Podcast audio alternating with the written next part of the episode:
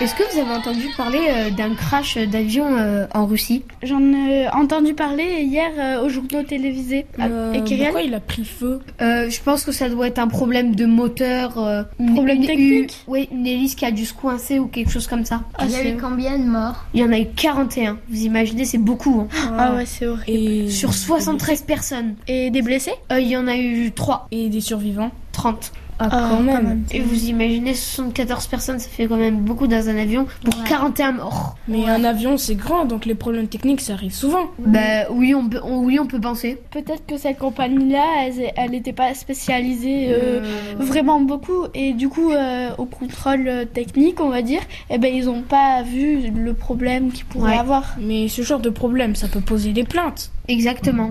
Ils ont dû aller porter plainte.